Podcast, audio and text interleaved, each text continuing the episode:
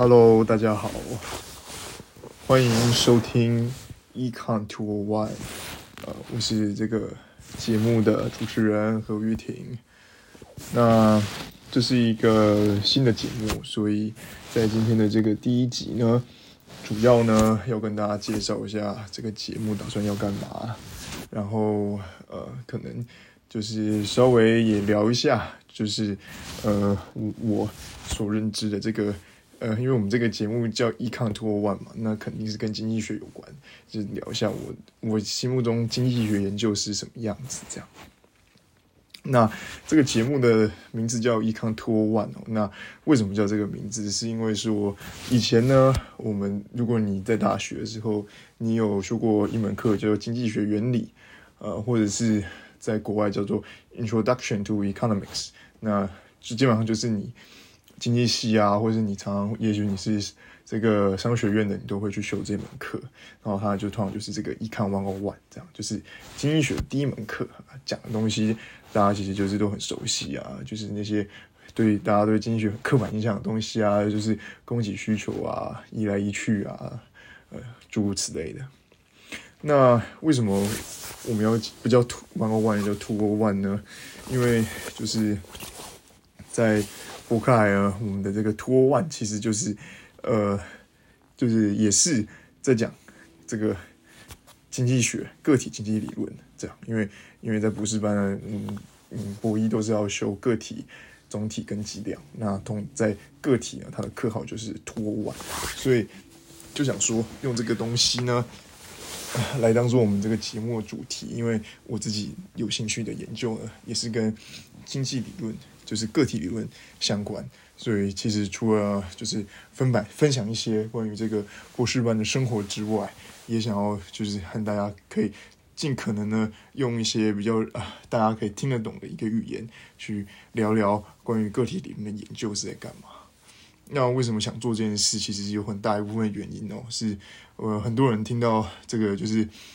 呃，经济理论就是个体理论，就是就是比方说，像是我们在这边就会说，哎，就是他是做 theory 的。这个时候，如果如果你听到有一个人，他你问他他的研究兴趣什么，然后他说我是做 theory 的，然后这个大家的刻板印象就是说，哦，那哦你你跟我们不同世界啊，或者不同维度啊，你数学一定很好啊，blah blah blah，然后呃很多像是我很多同学，他们就是比方说去听这个 theory 的 seminar，就是也都会觉得。很听不下去啊，不知道在讲什么这样子。然后很多在今年经济学博班的学生呢，尤其特别是他们如果是比较是研究是以 empirical 实证为主，都会对于这个个体理论这堂课觉得非常的棘手啊。然后呢，呃，就不是特别喜欢这门课。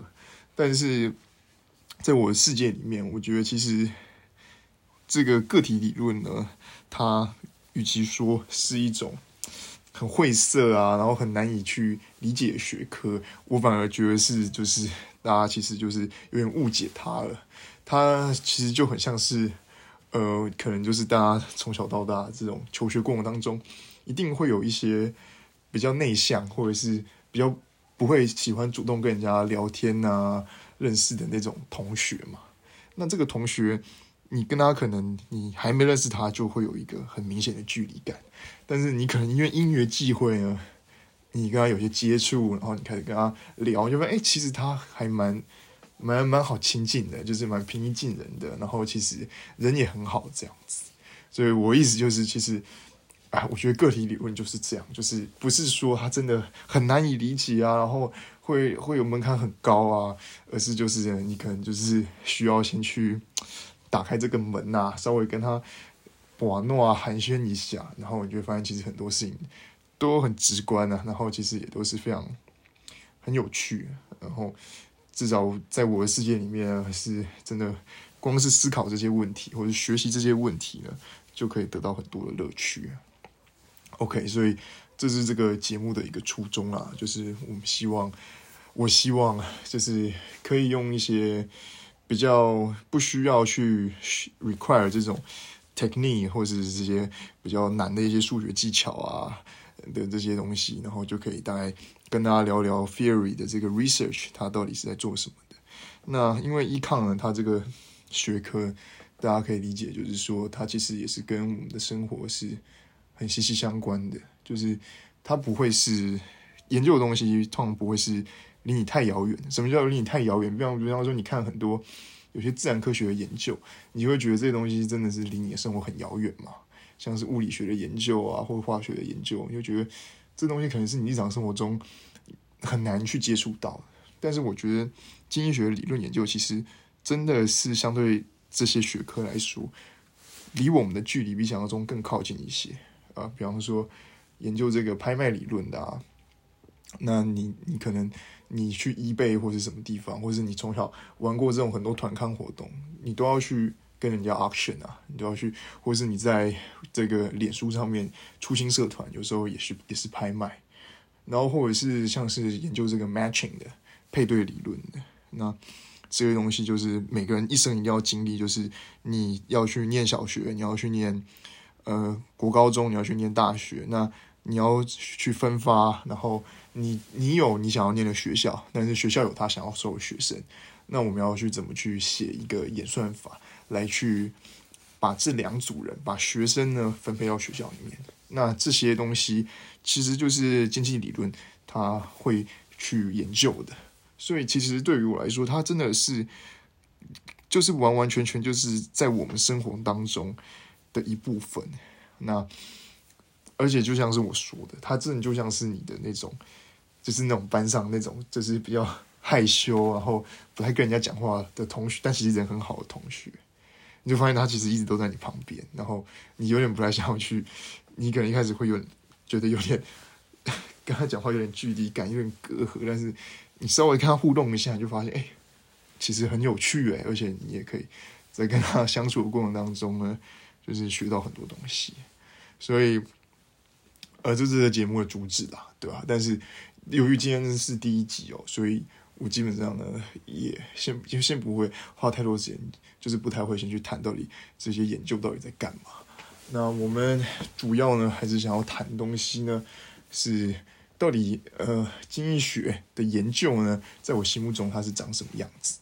因为其实，在我自己的一个求学的过程当中，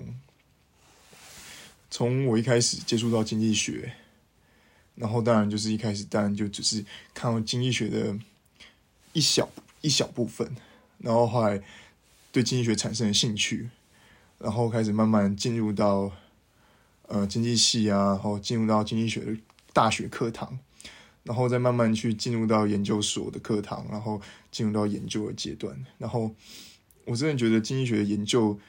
经济学的研究这件事情，或者这个东西，在我心目中的样貌是一直不断不断在改变的。然后从我一开始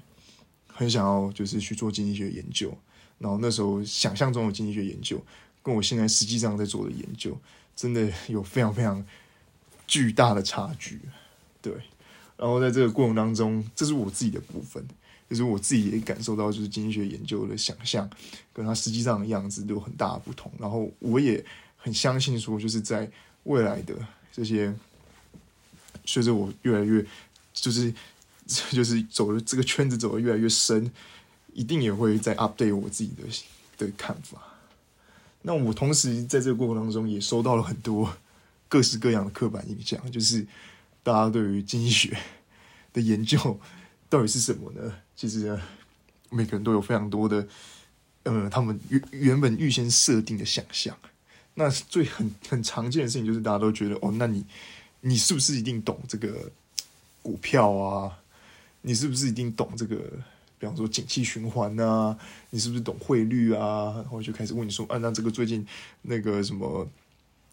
你怎么看现在什么美国什么调整利率还是什么东西的？那通常遇到这种问题呢，我一律都会说，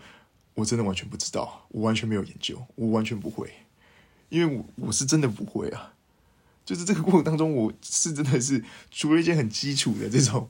总体的概念，我真的完全不知道很多在 finance 里面的一些专用的术语啊，或是费的调整调调息会发生什么事啊，然后。各种什么财经新闻，我全部都没有没有任何的关注，然后更别提要去去从事相关的研究了。所以这种事情就是很难去跟人家说到底经济学研究是什么？因为大家原本就会有一种很既定的刻板印象在。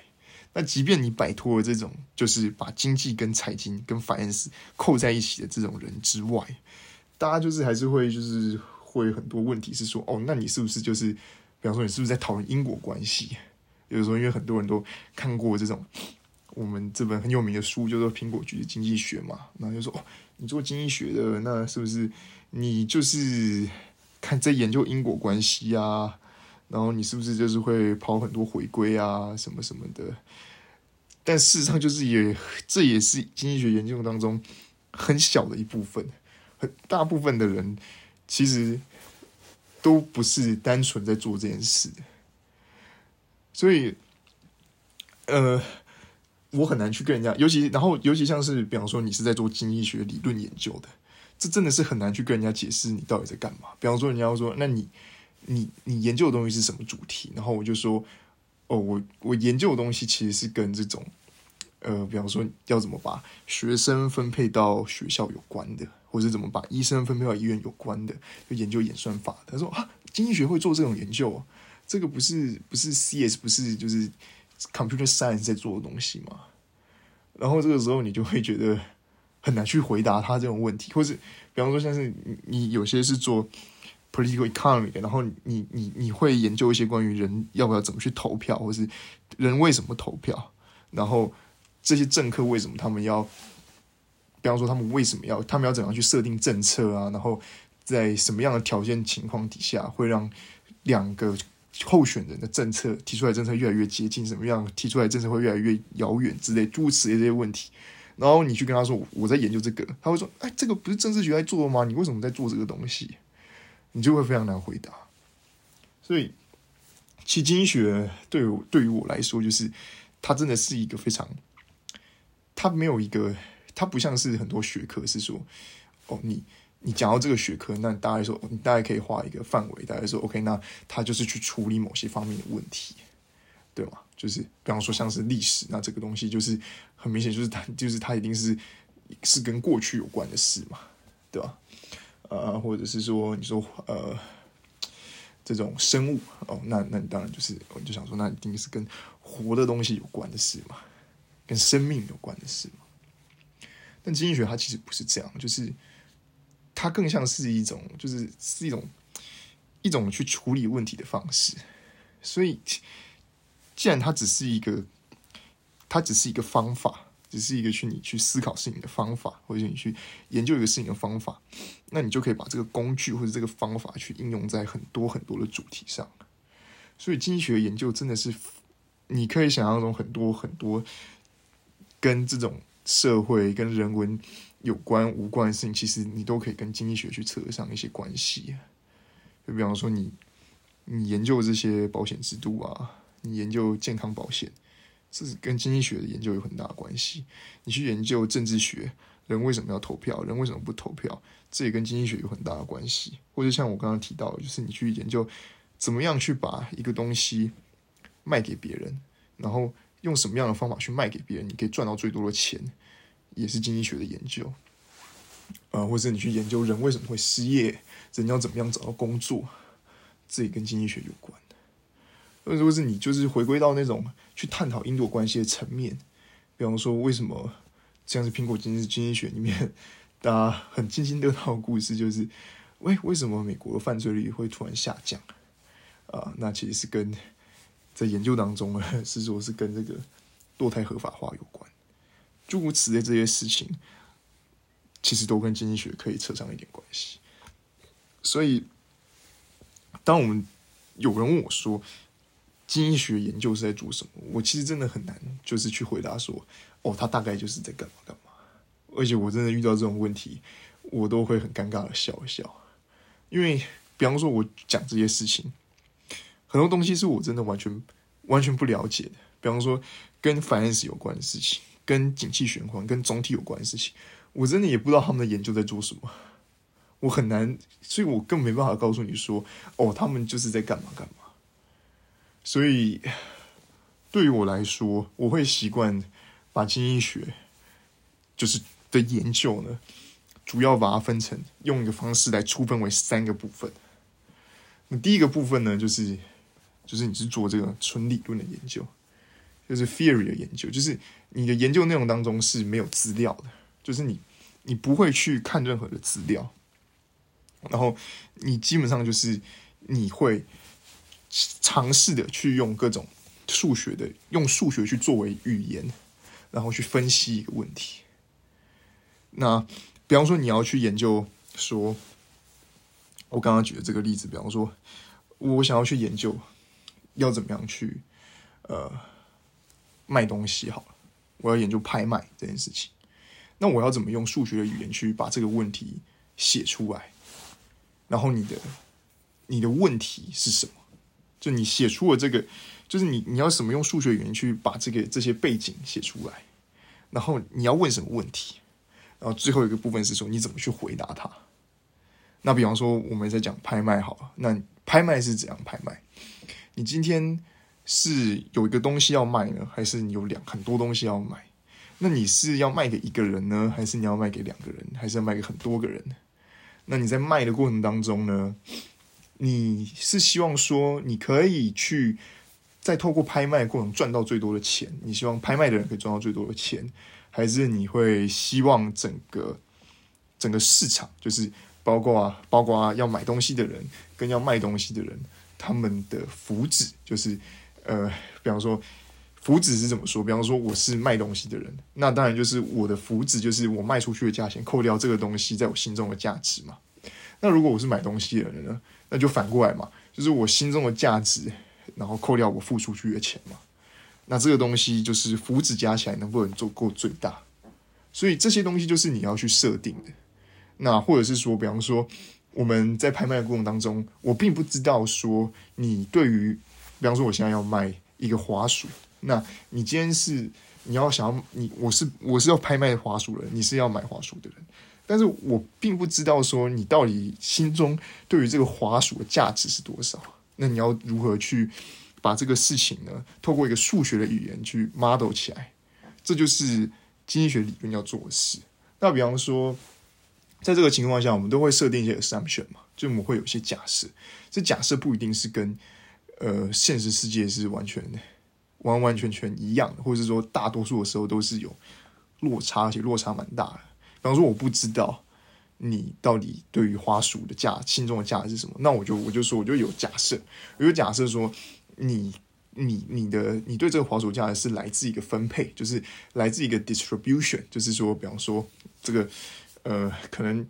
你你对这个花鼠价值的的的心中的价值，有可能是落在一块钱到十块钱之间。然后，比方说是一块钱的几率是百分之十，两块钱几率是百分之十，然后到这样子一路到百十块钱的几率是百分之十这样子。但是我只知道这件事情，但是我并不知道说你真正的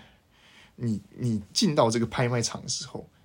它最后这个这个 distribution 就是这个几率呢，这个骰子骰出来是多少？就是就是，比方说，你对这个东西的心中价值是一到十，然后每一个数字发生的几率都是十 percent。那我只知道这件事情，但只有你知道说，你进到拍卖场的时候，到底是哪一个数字是被甩到了。那在这种情况下，我要怎么去设计一套机制来去把这个东西卖给你？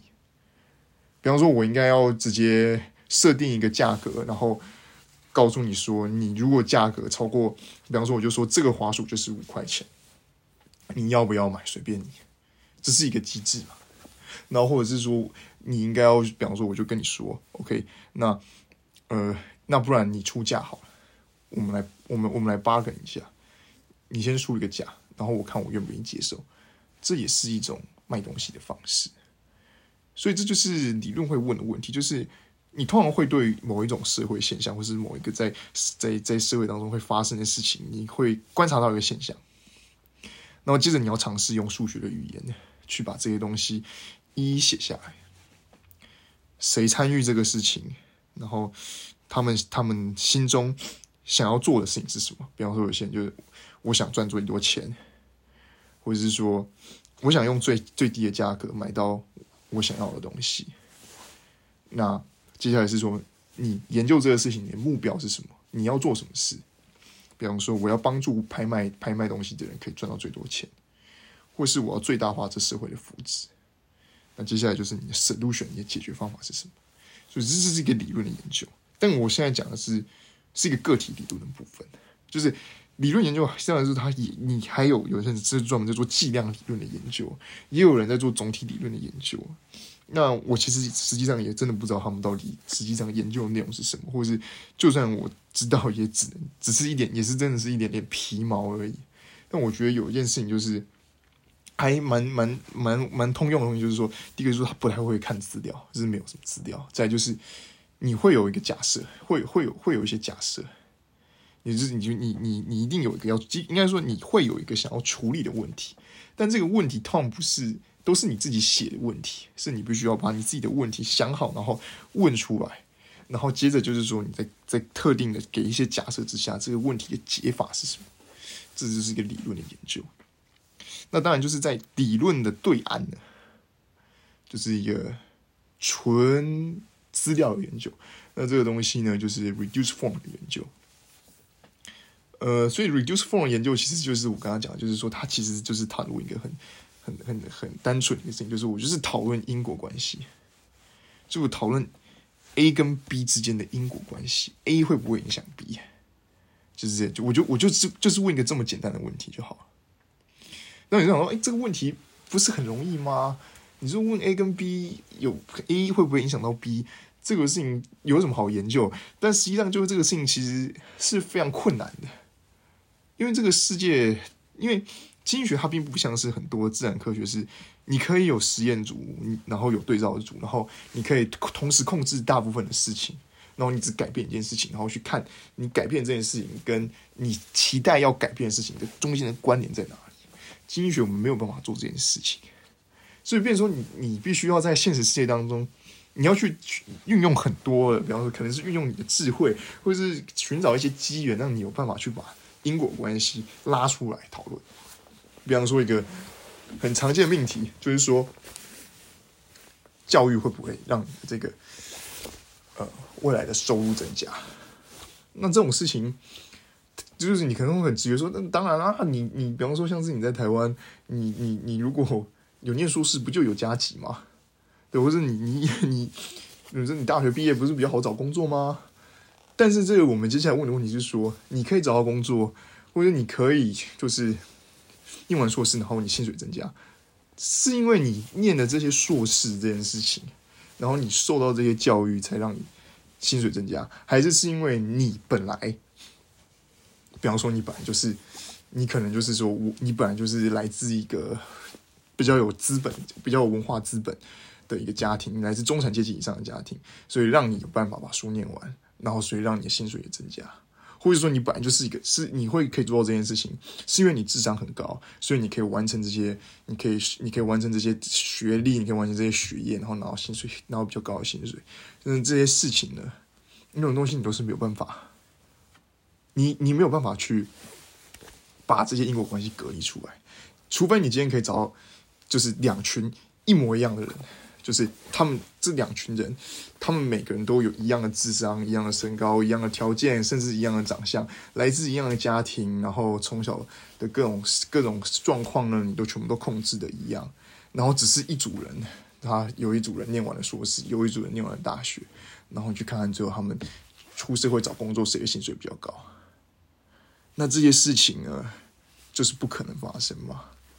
你不可能在一个社会去做这种实验嘛？那所以你要用什么方法去把这些去隔单单隔离出你多收一年教育对你的薪水增加？这就是在探讨因果关系，他们要去处理的问题。那很多很多这种很多类似的问题，你都很多类似的这种命题的，也都是大家关心的嘛，对不对？呃，比方说薪水，你把基本工资调高，到底会不会让更多人失业呢？这是我们好奇的嘛，对不对？或是说，呃，一个国家它实不实行自由贸易，到底是有助于经济成长，还是无助于经济成长呢？或者是说，经济成长的会影响经济成长的变因是什么呢？这些都是在因果关系的范畴底下在讨论的。就是我们很在意到底是什么东西影响了什么，然后我们要用什么方法。去把这些因果关系隔离出来，确保不是因为，比方说，今天我看到我观察到的是 A 影响 B，但实际上有可能是有另外一个东西 C 影响了 A，然后又影响了 B，但实际上呢，真正造成 B 的原因是 C。我要如何去确定这件事情不会发生？那这个就是就是 reduce form 他们在讨论的问题。所以，那你可以理解说，这个东西基本上它大部分就是以资料为主嘛。你资料长什么样？然后接下来你要用什么方法去把这些因果关系隔离出来？然后有非常多的计量方法去协助你做这件事情。那这是一部分经济学一部分研究范畴。那最后呢，就是在这两者之间的。在理论跟 reduce form 之间的，就是这个 structure 的 model 的的研究。那，那什么是 structure？Structure？structure 的研究呢？其实它就是说，我今天要做的事情是这样，就是我对于这个社会很多事情，我都有一个假设，然后我有一个我我心中认为说，它某每某每件事情它背后。都有一个 model 存在，然后接下来我必须在这个 model 这些这些假设的框架下，我去估计某些事情的影响是什么。那这句话是什么呢？就是举一个例子来说，就是呃，我想想有什么例子比较好。嗯，好，比方说，我举一个例子，就是说。我们有时候在做一些经济学的一些，有个经济学的研研究范围是跟实验有关的，就是我们会好奇说，人到底就是说为什么？比方说，我们常常玩的一个游戏是这个 serial dictator，就是这个 ultimate game，就是说，我今天是有两个人参加这个实验，呃，第一个人呢。然后他们要去分一个派，然后第一个人呢，他可以决定说自己要拿多少的派，然后另外一个人要拿多少的派。比方说，这个你可以决定说，我我自己拿百分之七十的派，然后百分之三十给我的对手。好，然后所以我先把这个我先把这个派分分好了，然后嗯每一部分给谁我也都分好了，然后第二个人。他能做的事情就是，要么他接受，呃，第一个人的提案，要么就是两个人都 no 损，两个人都就是都没有派。那你你如果你一个经济学理论视角，就是说，第二个人原则上就是你只要给他，比方说给他很少很少的派，就比方说我就给你百分之一的派，第二个人也是一样要接受这个提案嘛，因为他如果不接受，那他就是拿到零，就是完全没有派。那你至少拿到百分之一的派，至至少吃到一口派总比没吃好吧，对不对？所以第一个人知道这件事情的时候，那那你当然就是应该要很无情的，就是只分给第二个人一点点但是实际上来说，你如果把这个东西拿去做实验，就发现很大部分的人是不会那么无情的。就是比方说你你去分配这件事情的时候，大部分人可能都会分个六四或七三之类的。然后让让第二个人稍微还是可以拿到一些拿回一些东西。然后如果你你很无情啊，那另外一方面就是说，如果你真的很无情，比方说你就是只给第二个人一点点，你第二个人有可能就会觉得，那我干脆不要，我就惩罚你这样。那时候你遇到这种事情的时候，你你如果回到一个最 reduce form 的东西，就是说你只想讨论因果关系的时候，你要去哪里找这种变异？比方说是什么？比方说我就讨论说是什么理由让第二个人。会有什么原因会让第二个人去拒绝？那比方说，我就觉得说，哦，我现在就设定一个变异，就是第一个人很无情，就是第一个人很无情。比方说，第一个人永远都只分给第二个人少于百分之十的牌。那在这种情况下，第二个人去把去拒绝第一个人提案的的几率会增加多少？那这就是一个因果关系的研究嘛，就是研究说第一个人的无情。会如何影响第二个人去这个同生共死、摧毁一切的几率？但是你其实可以从另外一个角度去思考，就是说，也许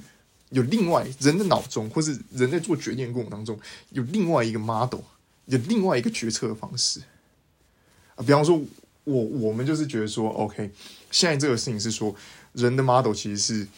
有有一部分东西组成，就是比方说以第一个人来说，我其实不是不止只在意我可以拿到多少的牌，我也在意我对手可以拿到多少的牌。就是我我是我是一个乐善好施的人，如果第二个人他拿到太少东西，我自己也是会难过的。那这个时候你可以去设定一个 model 嘛，比方说。我我就设定一个 model 是说，这个 model 写成这样，就是如果第二个人没有拿到百分之三十的牌，那我拿到了这百拿到百分之三十以上牌，那即便我拿再多，我都感觉像没拿一样，就我舍不得第二个人挨饿这样子。那或者是说，你想要去研究说，那到底这个参数是多少？就是比方说，我同时会在意我自己拿到牌，我也在意对手拿到的牌，那中线比例是多少？我比较在意我的呢？还是我比在比较在意对方的。那如果是比较在意对方的，或者是比较在意自己的，那在意自己跟在意对方的的程度的差别是什么？你就可以写一个 model 出来，然后再去把这些参数用用计量的方法去算出来，去估计出来。所以这个就是一个 structure 嘛，那就是你你要怎么样，就是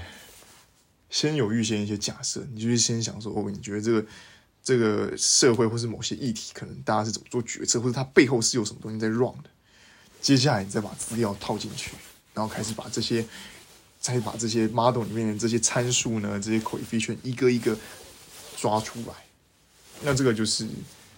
一种研究的 approach。所以它其实就是介介在两者之间，就是我没有只单纯讨论因果关系，我要把一些理论的一些基础放进来，然后。我再透过计量的方计量的一些方法去估计出某些我想要的参数，然后这些参数呢，它除了单纯的，它不是只有单纯的因果关系意义，它有这个 model 上面的意义，在 model 上面，它的它是代表什么样的意思，那就会在 structure 的研究去体现出来。OK，所以简单稍微介绍完了这个我心目中我对经济学研究的想法，但我觉得这个这个事情是说。我真的要先打个预防针，就是这不是一个，不是一个很，不是一个非常专业或是很好的去去去讲说哦，经济学这样分。我觉得这个东西讲出来，一定很多真的在做经济学的人呢，他们一定会觉得这个怎么是这样，不要乱讲什么的。我也真的很虚心接受他的这个批评，因为我真的只是讲我我理解的事情，然后。很有很有很大一部分是有，一定有很多部分是可以修正的空间，但至少我希望可以透过这个方式让大家有有有有一点这个，有一点这个就是对这个经济学研究的一个，就是有个有个大概的想法，就是总结一下今天想要说，就是说经济学的研究它其实真的不是一个说它只研究什么主题啊，或者你不是研究什么主题，感觉就是说这是经济学吗？是很多东西，什么样的主题你都可以用经济学的方法去研究。然后在我世界当中，我觉得我喜欢把经济学分成三种：reduce form、structure 跟 theory。那基本上它就就是是研究方法的不同。reduce form 就是我单纯去讨论因果关系；theory 就是我不喜欢看资料；那 structure 就是在两者当中去找到一个平衡啦。所以这就是我自己对于经济学研究的看法。那在接下来的集数当中呢，呃，我应该也会可能会跟大家稍微也会分享一些关于博士班的事啦，包括说，哎，到底经济学博士班它的运作是怎么样啊？我们要修什么课啊？生活怎么样啊？然后也去分享一些，就是比方说我们在上课的过程当中呢，呃，比方说去当 TA 啊，有什么心得啊？这样，当然我也会。想要分享一些我自己觉得很有趣的研究，像是今天有稍微提到一些嘛，那我觉得这些东西，呃，都会成为未来集数的内容啊，没错。那今天的部分呢，我们就先说到这边，呃，谢呃谢谢大家的收听啊，各位晚安，拜拜。